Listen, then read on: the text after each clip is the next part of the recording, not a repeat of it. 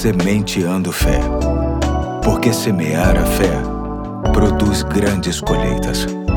Olá, hoje é sábado, dia 9 de setembro de 2023. Aqui é o Pastor Eduardo e te convido a darmos mais um passo na série O que temos em Cristo, lendo o texto que se encontra em João 8, de 28 a 32, diz assim: Então Jesus disse: Quando vocês levantarem o filho do homem, saberão que eu sou e que nada faço por mim mesmo, mas falo exatamente o que o Pai me ensinou. Aquele que me enviou está comigo. Ele não me deixou sozinho, pois sempre faço o que lhe agrada. Tendo dito estas coisas, muitos creram nele. Disse Jesus aos judeus que haviam crido nele: Se vocês permanecerem firmes na minha palavra, verdadeiramente serão meus discípulos e conhecerão a verdade, e a verdade os libertará. Hoje quero tratar de algo fundamental para a nossa existência que se chama liberdade. Para alcançar a liberdade, já foram feitas manifestações e revoluções,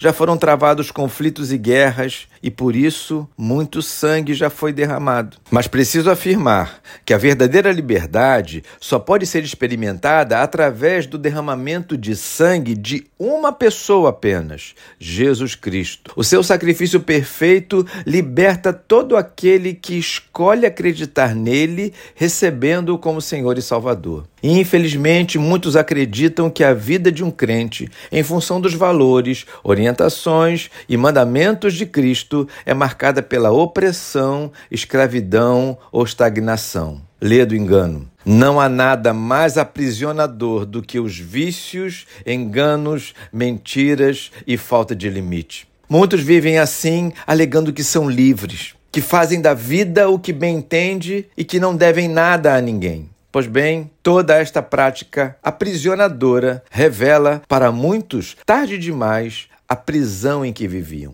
Liberdade de verdade se faz na consciência do que é certo e errado, a ponto de dizer, sem nenhum constrangimento, sim para o que é realmente certo e saudável e não para aquilo que prejudica não apenas a própria vida, mas a dos outros também. Quando Jesus chega na vida de uma pessoa, esse tipo de consciência do que autenticamente é certo ou errado vai se aperfeiçoando ao longo do tempo, fazendo com que esta pessoa desfrute da mais extraordinária liberdade em sua vida. A semente de fé de hoje quer dar glórias a Deus pela liberdade que encontramos em Jesus Cristo. Afinal, como é bom poder aceitar coisas boas e rejeitar coisas ruins, tudo como obra de Deus em nossas vidas. Hoje eu fico por aqui e até segunda, se Deus quiser.